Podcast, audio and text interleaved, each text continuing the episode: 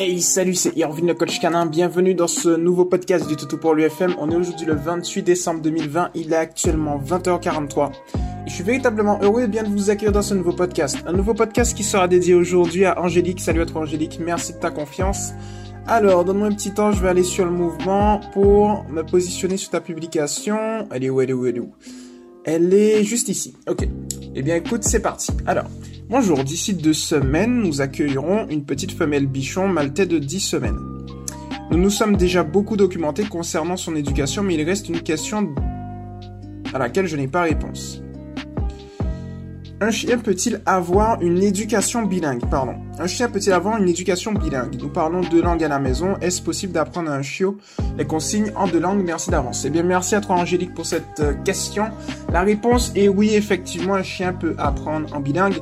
Parce qu'en fait, si tu veux, un chien ne fait pas la différence entre, je donne un exemple, hein, entre l'espagnol ou le français tu vois?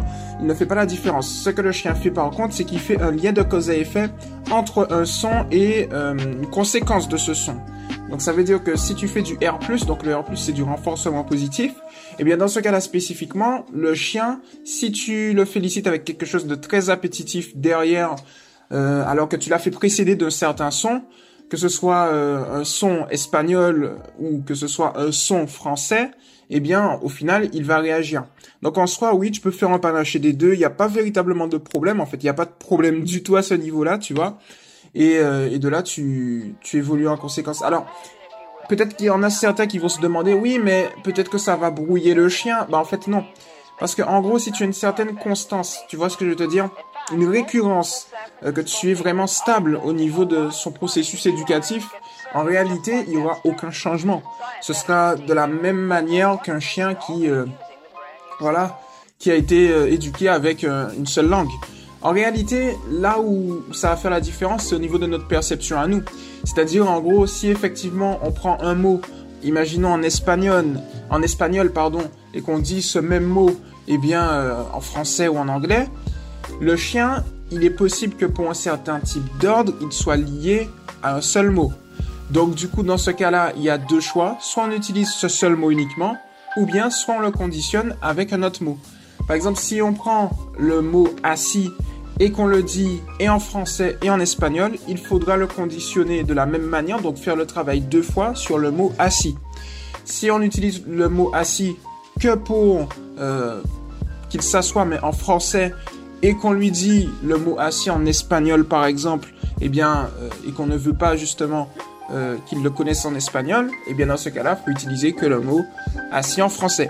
Mais là, c'est à toi de voir. Est-ce que tu souhaites justement qu'ils connaissent tous les mots Eh bien, euh, comme j'ai donné dans mon exemple le mot assis en français en espagnol, le mot couché en français en espagnol. Alors je dis espagnol, j'ai donné un exemple, mais je sais pas quelle langue tu parles en plus.